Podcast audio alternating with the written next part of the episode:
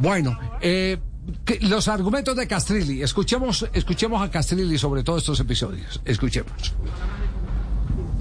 Pero con palabras de favor. por favor. Castrilli. Castrilli. Alguien que llame a Castrilli.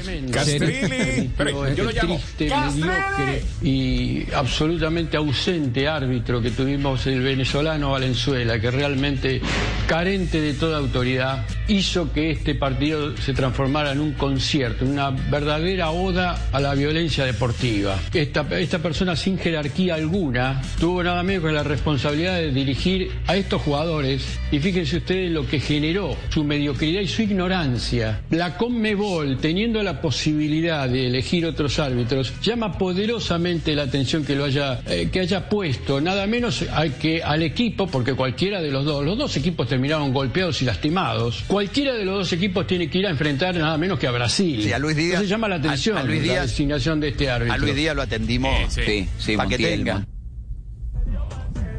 Castrilli. Mi, mi pregunta es, ¿la crítica de Castrilli va a la persona o va a la organización? Ahí estamos. Ahí está. Ahí estamos. Ahí está. Sí, señor. Eh, Claramente, ¿no? Si eh, uno lee entre líneas la declaración de Castrilli es eh, apuntar Claro. a la Colmebol contra lo que la Colmebol decida a nivel arbitraje porque él está fuera. Sí, sí, sí, claro, exactamente. Entonces, una manera de fustigar la organización es decir que el árbitro que pone es malo. Javier, yo soy por ahí, por ese lado. ignorante en temas arbitrales. Sí, sí. Me declaro ignorante en temas arbitrales. Sí. Eh, seguramente tengo una inclinación a que el fútbol antes era más fuerte. Sí. Se- eh, sí, yo creo que este es un juego. A mí me encanta la estética del fútbol, pero creo que es un juego viril, un Sí. juego de, de fricción, un juego.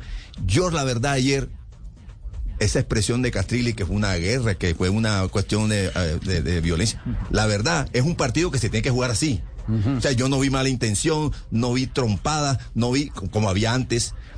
Y, y cobró y le, y le mostró amarillas a las que, los que le tenía que mostrar. Además, no intervino, que de pronto es una visión simplista de, mí- de mí cuando evalúo un árbitro, en jugadas determinantes, fuera de juego, Sí. penalti o una expulsión que no fue. A mí me parece eso, Javier. La segunda de Profe, pero en los No, no. Este, no, es, no se me ocurre a mí, muchachos. Está escrito en la página 115 del reglamento de las reglas de juego. Hablar, dice, distraer con palabras o comentarios al adversario es una causal de amonestación porque es una conducta antideportiva. No lo digo yo, lo dicen las reglas de juego.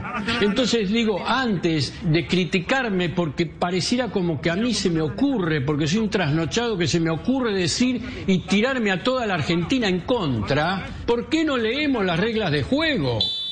Y nos damos cuenta que hay límites para eso. En mi carrera como árbitro amonesté varias veces por este motivo. No es de ahora. Pregúntenle a José Luis Chilaver, un caballero, que cuando lo amonesté en el partido Vélez Banfield, cuando iba para ejecutar un penal en Yaya Rossi, él le decía, tirámelo acá, tirámelo acá. Yo lo amonesté como corresponde y, y José Luis me contestó, usted tiene razón, profesor, y se cayó la boca. Es decir, no es de ahora que debe ser amonestado eh, distraer con palabras o con comentarios al adversario. Pero aparte, cuando un arquero le está diciendo cagón a un adversario, es una causal de expulsión directa. Le está diciendo. Por más que sea el arquero de Argentina. Buah. Tiene contundente Castrilli en, ese sentido. a- a-